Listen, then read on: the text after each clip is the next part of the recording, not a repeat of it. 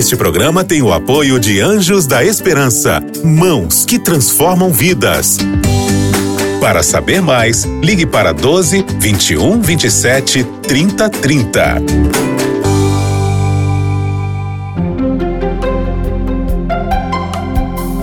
Lições da Bíblia.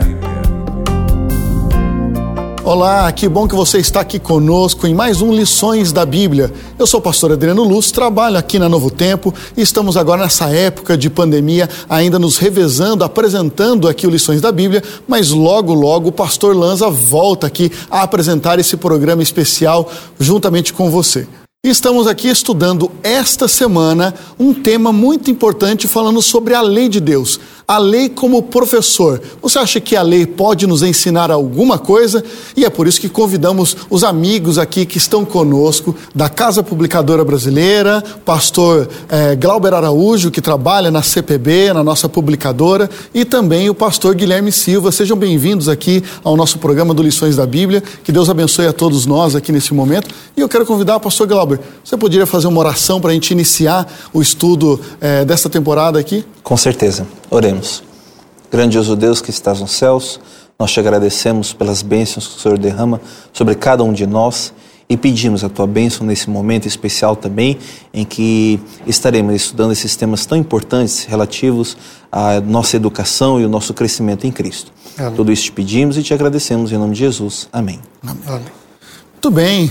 Nós temos conversado as últimas semanas falando um pouquinho sobre o papel da educação e a educação que foi no Éden, a educação que veio através da família e como cada um deles desenvolveu um papel fundamental e importante na construção da sociedade que temos hoje.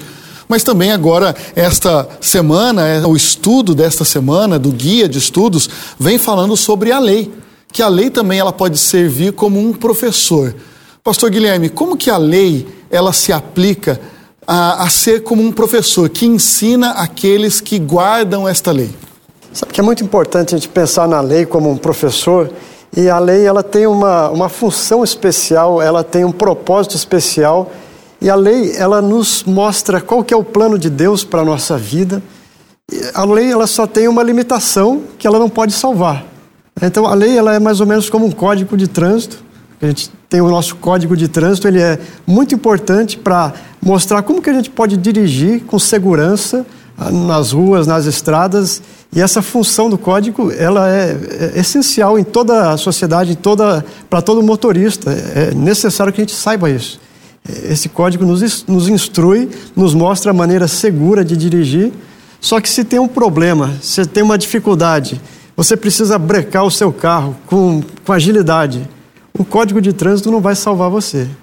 Aí vai ser o cinto de segurança. Então, a lei nos mostra a necessidade da gente usar e, e dirigir, viver de maneira segura. E espiritualmente, nós precisamos dessa segurança e desse conhecimento para viver seguros. Uhum. E quem não usa as leis de trânsito ou as leis de Deus para orientar a sua vida, o que pode acontecer? Veja, as leis elas existem para nos proteger, para nos guardar e para evitar que coisas ruins acontecem. É, tem a ver também um pouco com a parte do ensino que você mencionou. Uh, em casa eu tenho três crianças, a gente tem regras, a gente tem leis ali, e pelas regras que nós estabelecemos, nós estamos ensinando, educando os meninos o que faz bem e o que não faz. Então, o não toque, o não mexa, não faça isso, ensina a criança é, qual comportamento ela deve ter, qual atitude ela deve ter, e aí, quando ela desobedece aquela regra, Muitas vezes a consequência não vem nem pelos pais, vem pela própria desobediência. Muitas famílias, por exemplo, já devem ter passado por essa situação, em que tem uma tomada na parede e você tem uma lei na, na, na família: não põe o dedo na tomada. Respondendo a sua pergunta, o que, que acontece quando a criança ela desobedece aquela lei e ela coloca uh, o dedo na tomada? Ela sofre consequências. A lei ela serve como uma barreira, como um muro de proteção, porque existem perigos aí afora. A lei ela protege aqueles que estão dentro dessa proteção. E quando a pessoa ela desobedece, ela está ela, ela fica assim vulnerável para sofrer as consequências que a vida ela apresenta. Então, por exemplo, não roubar, não matar, a forma como nós nos lidamos uns com os outros, quando a gente quebra, a gente rompe essas, é, a obediência dessas leis, a gente sofre consequências que são muitas vezes são consequências naturais. Então, o que acontece com a pessoa que quebra a lei? Ela fica desprotegida. Ela, ela não tem condição de, de ter uma proteção porque ela está além da lei, ela está além dos muros que a lei estabelece para a sua proteção.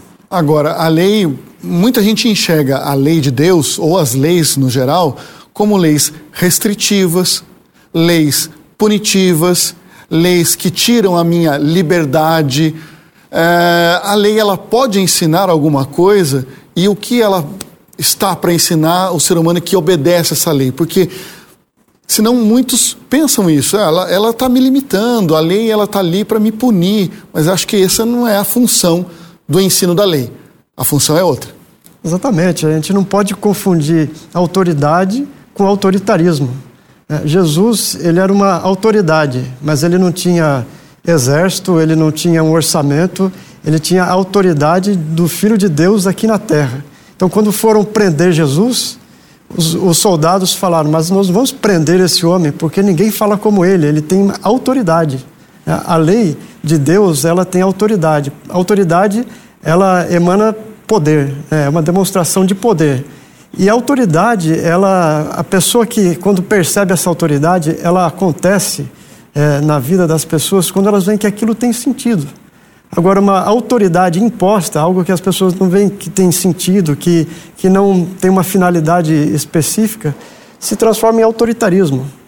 Então, a lei, ela mostra a autoridade de Deus na nossa vida, porque se a gente colocar a lei em prática, a lei vai funcionar, vai dar certo, a nossa vida vai dar certo, a nossa vida vai prosperar. Então, a lei mostra essa autoridade de Deus de algo que funciona no nosso dia a dia, na nossa vida. É, um psicólogo suíço muito conhecido, Jean Piaget, ele fez um estudo sobre comportamental das crianças, né? E eu me lembro de um dos seus livros, ele faz um estudo em campo, ele vai até as crianças para ver como que elas se relacionam e como ela tem as fases da vida dela. E um desses estudos foi com uma criança de 5 anos, que eu me lembro chamava Fall. E esse garotinho, então, ele começou a perguntar agora, quem que te ensinou? Ele estava jogando bolinhas de gude. Quem te ensinou a jogar bolinhas de gude? Meu pai. E ele todo orgulhoso que foi o pai que ensinou a ele.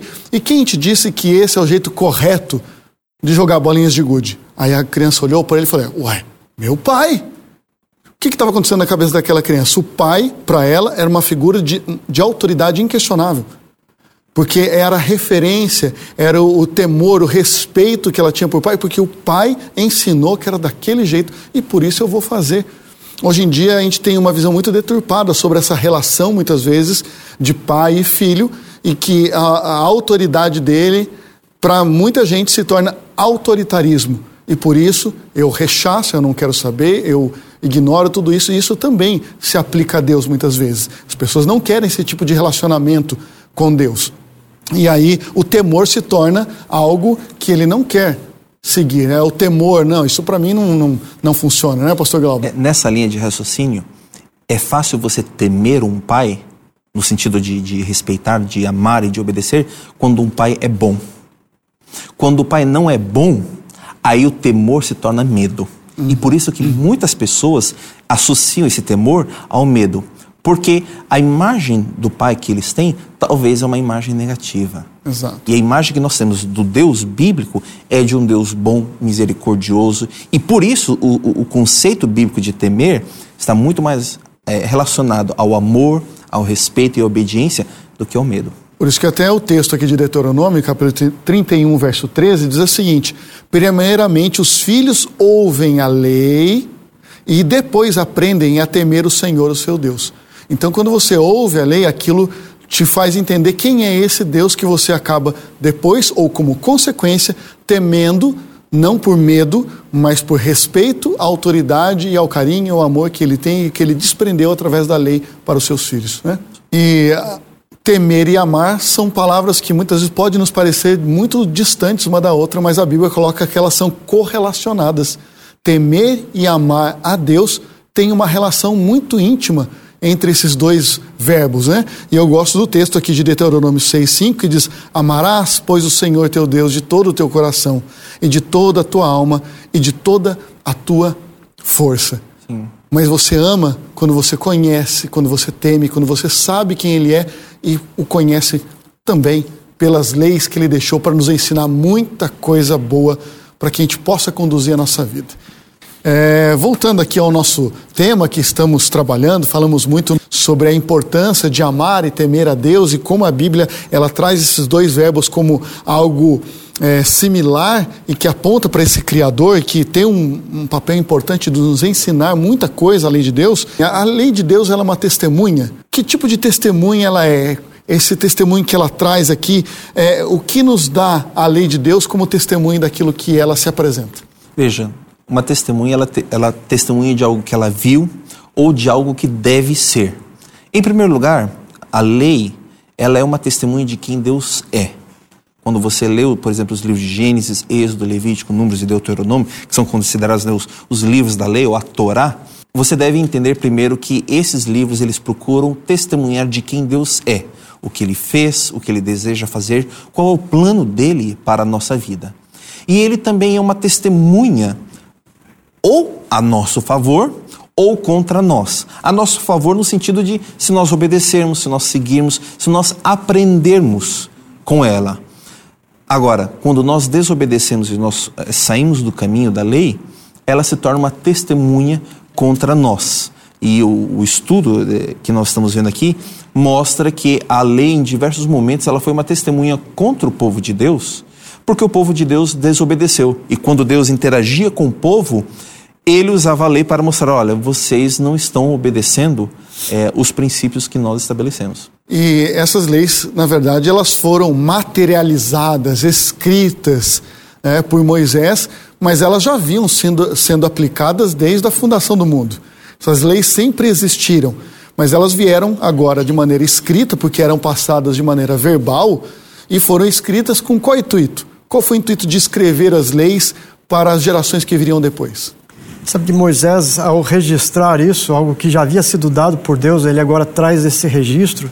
Ele faz isso, e essa transmissão final que ele, que ele faz com o povo reunido, ao, ao conversar, ao falar sobre isso, ao dizer que seria um, uma testemunha contra eles em caso de desobediência, é uma preocupação em deixar um legado. Uhum. A gente, na nossa vida, se preocupa com os nossos filhos, com aqueles que virão depois de nós. E tem gente que se preocupa em deixar uma herança, em deixar valores, em deixar bens, casas.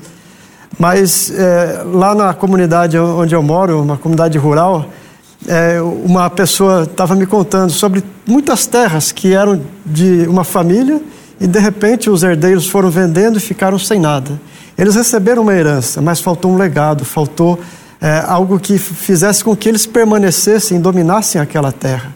O objetivo de Moisés era esse: deixar um legado tão é, poderoso que seria capaz de fazer com que aquelas pessoas ganhassem a terra prometida, mas permanecessem lá para várias gerações, para que aquela terra nunca se perdesse, para que aquele lugar fosse o lugar da presença de Deus, onde o nome de Deus seria exaltado, glorificado diante do mundo inteiro. Esse era o objetivo de Moisés ao deixar a lei com o povo naquele contexto. Agora é interessante que quando Deus colocou ali para Moisés, em Deuteronômio 31, ele queria que isso fosse transmitido através de um cântico, uma maneira de, é, de louvar a Deus, mas qual a intenção de ser um cântico que ensinasse isso para o povo? É, o cântico ele é gravado de uma maneira muito melhor do que quando a gente ouve simplesmente alguma coisa. Quando a gente canta, a melodia ela fica gravada, a gente carrega isso é para o resto da vida. Então, ensina a criança no caminho em que ela deve andar e ainda quando ela for velha, aquilo não vai sair da, da mente daquela criança. Essa é a promessa da Bíblia. Então, esse cântico ele tem esse objetivo é, de ser algo realmente instrutivo, de ser didático para que aquela memória ela permanecesse para o resto da vida. Quando a gente é, começa a entender essa questão o papel da lei e por que ela foi colocada, e o intuito, e, e, e, e a manutenção, a passagem disso de geração para geração, a gente consegue, começa a entender e a perceber algo fundamental que a gente olha na Bíblia. Quando a gente olha o povo de Deus, que é, enquanto eles temiam a Deus, enquanto eles amavam a Deus, enquanto eles guardavam a lei de Deus, eles eram bem-sucedidos. Toda vez que eles se esqueciam de Deus, toda vez que eles não se lembravam das leis de Deus e não, te, não tinham temor a Deus, eles fracassavam. Isso tem alguma relação com os dias atuais sobre a, a percepção do que é sucesso e do que é fracasso. O que é ser bem-sucedido segundo a Bíblia? Sabe, eu vejo que conforme a Bíblia, todos nós somos fracassados. Enquanto a gente não reconhecer esse fracasso, porque todos pecaram e carecem da glória de Deus. Então, enquanto a gente não reconhecer esse fracasso, a gente não vai poder partir para nenhum tipo de sucesso. Porque esse é o fracasso básico na vida de todas as pessoas. Reconhecer a condição pecaminosa. E a lei nos mostra isso. A gente tem uma condição pecaminosa que vai fazer com que tudo aquilo que, que sai de nós, as nossas palavras, atitudes e ações, sejam pecaminosas se não houver uma intervenção miraculosa na nossa vida. Então a lei mostra essa necessidade que a gente tem da graça de Deus, da presença de Deus na nossa vida. A lei nos leva até Cristo. E quando a gente chega até Cristo, o que, que é esse ir a Cristo, receber a graça? É a confissão, é a gente confessar a Deus o nosso pecado, a gente quebrar o nosso coração, o nosso orgulho e confessar especificamente. Porque o perdoe por qualquer coisa, isso qualquer um fala. Agora, chegar e reconhecer diante de Deus o nosso pecado específico, isso é difícil. E quando nós chegamos a Cristo e confessamos esse nosso pecado específico, ele fala: agora vá lá até as outras pessoas que você prejudicou, as pessoas que você magoou, vá lá e peça perdão, vá lá e corrija essas coisas. Então, ele nos leva agora a cumprir a lei que está dentro do nosso coração. Então, é como ele disse à mulher pecadora: você está perdoada, mas ele a conduz de novo à lei. Agora vai e não peques mais. Mas vem cá, uma pergunta interessante que eu tenho para fazer para vocês. A lei de Deus, essas lutas que nós temos, nós guardamos a lei, mas essas leis também, elas proporcionam lutas. E aqueles que guardam as leis de Deus também lutam, também querem, é, têm dificuldades, a gente vai conversar sobre isso. Porque quando a gente olha, por exemplo, é, Josué, que foi um grande líder de Deus, ele foi obediente à lei e ele prosperou na sua liderança. E vemos também Ezequias, que também prosperou. Por que, que pastor, por que, que Ezequias prosperou tanto na liderança que ele teve? Sabe que é, o exemplo de Ezequias ele é muito interessante, porque ele foi um reformador religioso. A lei estava de, estava de lado no governo da, daquela nação durante algum tempo. E quando Ezequias assumiu a responsabilidade de liderar aquela nação, ele fez uma reforma religiosa, ele exaltou a lei, ele reformou o templo. Então você vê a, a volta do povo de Deus a, ao respeito a Deus, o respeito à sua lei e você vê então o povo se alegrando nisso. O interessante é que depois disso, logo em seguida a esse relato bíblico, vem o relato da invasão dos exércitos assírios é, do reino de Judá. Então Ezequias fez tudo aquilo, ele fez toda uma reforma religiosa, ele levou o povo a, de volta a Deus, a, aos mandamentos, e o resultado disso foi a invasão dos assírios no seu reino de que valeu a pena ter feito tudo isso? Será que valeu a pena seguir a Deus? Será que valeu a pena ter é, dedicado tanto tempo à, à lei de Deus para depois os inimigos invadirem o país e arrasarem com tudo? Então, no seu desespero, no, no seu clamor, ele apresenta um pedido a Deus. Fala, Senhor, por favor, só o Senhor pode me salvar.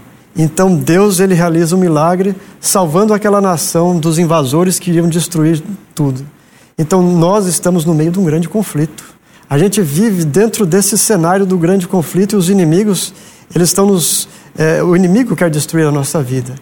Então a gente vai obedecer à lei não apenas para ter prosperidade, mas para obedecer pela fé, para confiar em Deus, aconteça o que acontecer. E no final, Ele vai nos salvar. E não é fácil, né? Você reger a sua vida baseado nas decisões que Deus toma. Porque a gente sempre Acho que o ser humano sempre quer tomar conta do controle da sua própria vida. E muitas vezes adequa as suas decisões ao contexto. Mas as leis, elas não dão margem a isso. As leis, elas são muito claras e pontuais e diretas naquilo que elas pretendem que a gente faça. A maneira como a gente deve obedecer, as coisas que a gente deve guardar, e não existe ali margem para negociações com relação às leis de Deus. Mas, pastor Glauber, essas pessoas que guardam de maneira é, bem estrita essas leis de Deus, que realmente observam, e não apenas guardar, mas acho que observar é um termo muito, muito bem colocado. Quando a gente observa, a gente está a ponto de realmente viver aquela experiência que a lei está ali.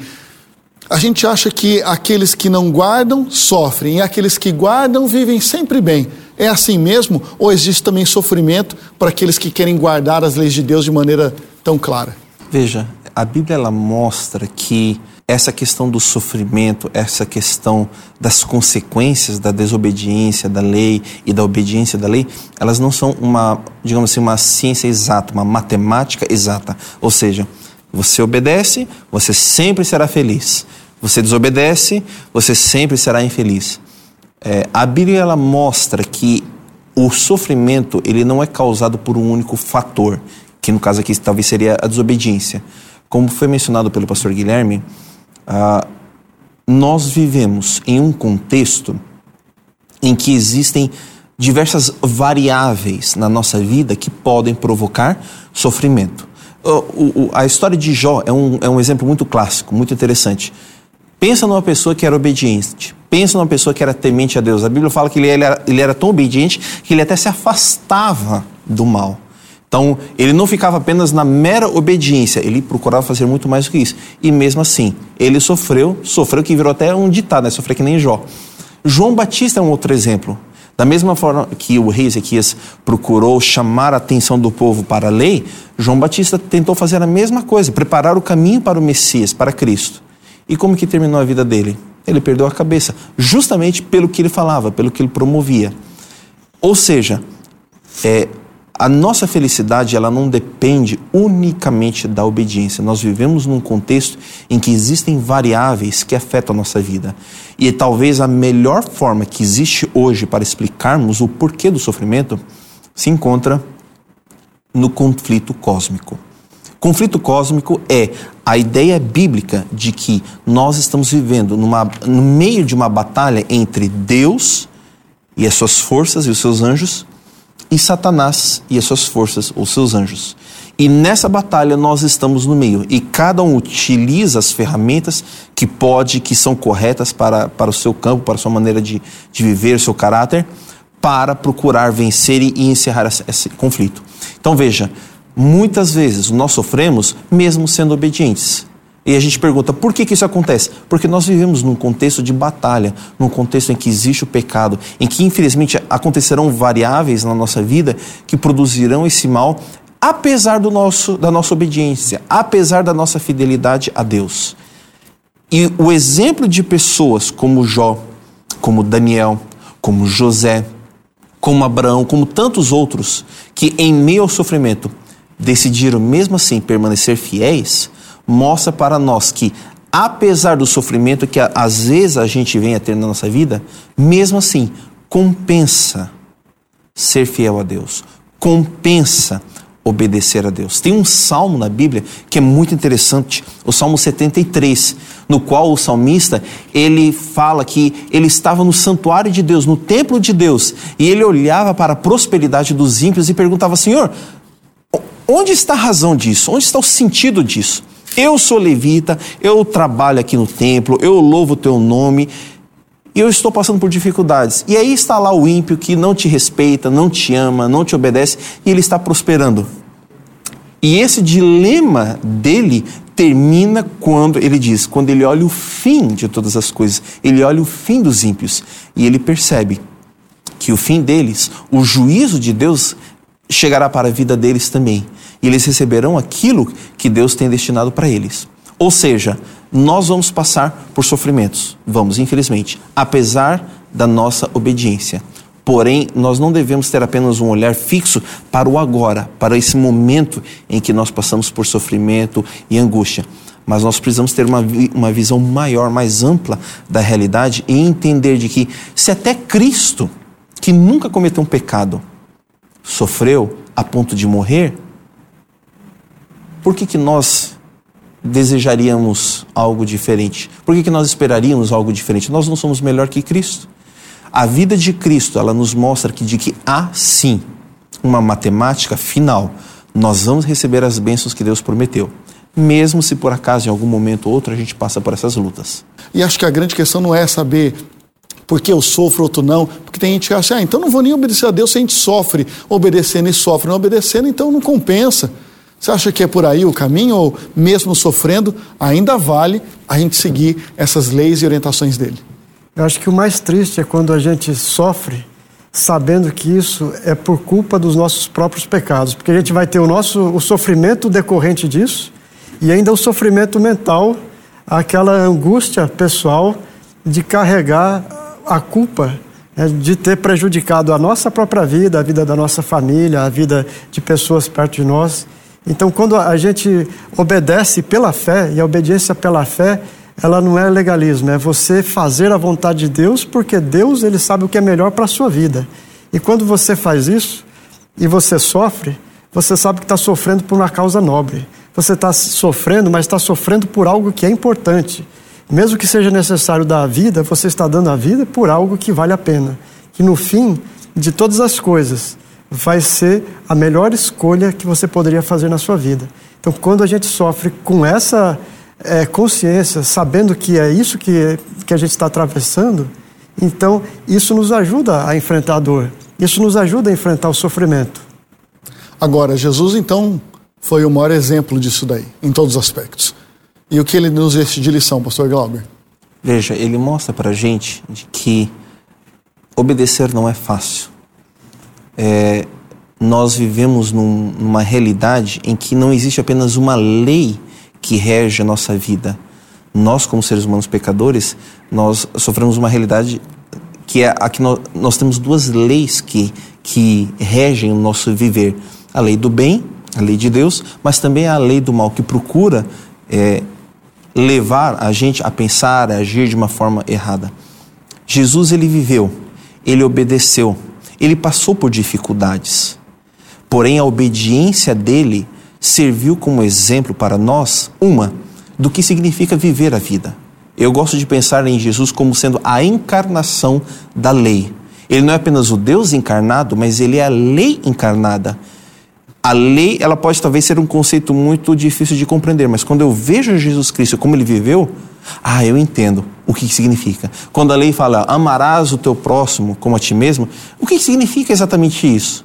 Aí eu olho para Jesus, eu vejo como ele viveu, ah, ele viveu dessa maneira, ele tratou as pessoas dessa maneira, ele agiu dessa forma. Então, a vida de Cristo me ajuda a entender o que significa obedecer à lei, mas a, a vida de Cristo, ela também me ensina de que se eu obedecer, se eu crer e se eu for fiel até o final, a ressurreição que Cristo vivenciou, que ele teve, ela poderá ser a minha ressurreição também. Amém.